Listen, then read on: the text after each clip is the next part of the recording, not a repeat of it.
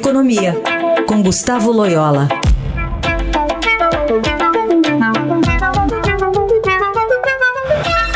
Oi, Loyola, bom dia. Bom dia. Hoje o Estadão traz aqui o destaque de alguns setores, 10, aliás, de 13 da indústria, que já retomaram a pandemia, a atividade pré-pandemia. A expectativa é que esses segmentos possam seguir acelerando, ancorados principalmente no avanço da vacinação, que pode elevar o consumo. E aí estão listados aqui produção de cimento, está 22% acima né, do que se registrava em 2019, setor de papel, que sofreu também durante a pandemia de desabastecimento, um crescimento de 15%, e no plástico, 7,9%. O que, que significam esses números, é, pensando nessa retomada, e quão importante eles são para a indústria de uma maneira em geral?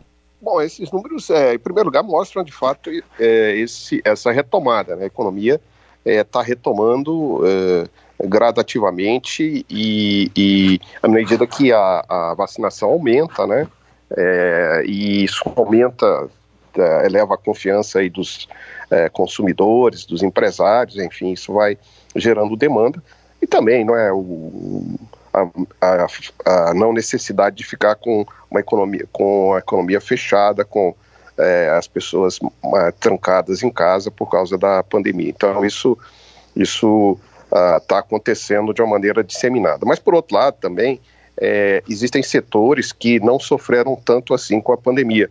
É, eles mantiveram um ritmo de atividade é, bastante forte é, para as circunstâncias, né? Por exemplo, o setor da construção civil.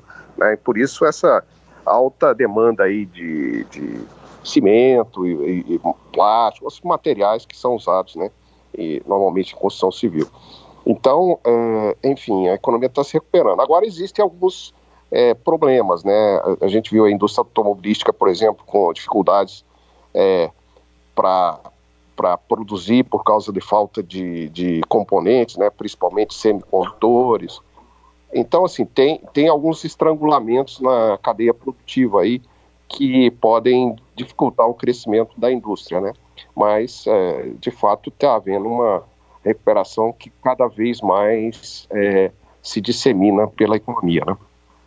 E aí, isso não impede de a gente ficar de olho nesses desafios aí é, em relação a custos de matéria-prima, a questão energética que continua no horizonte, desemprego, né? E essa falta de componentes que você mencionou aqui no caso, por exemplo, de chips de automóveis, né? Exatamente. Esse, existem outros riscos aí. Um deles é exatamente a questão energética, né? É grave, os especialistas já acham que dificilmente nós vamos escapar sem algum tipo de restrição é, de oferta. E, e, e, e, enfim, tem essa questão, a própria pandemia também, né?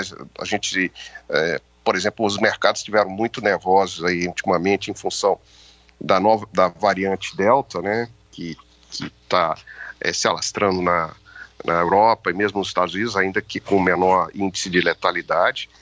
É, tem, evidentemente, essa questão do desemprego.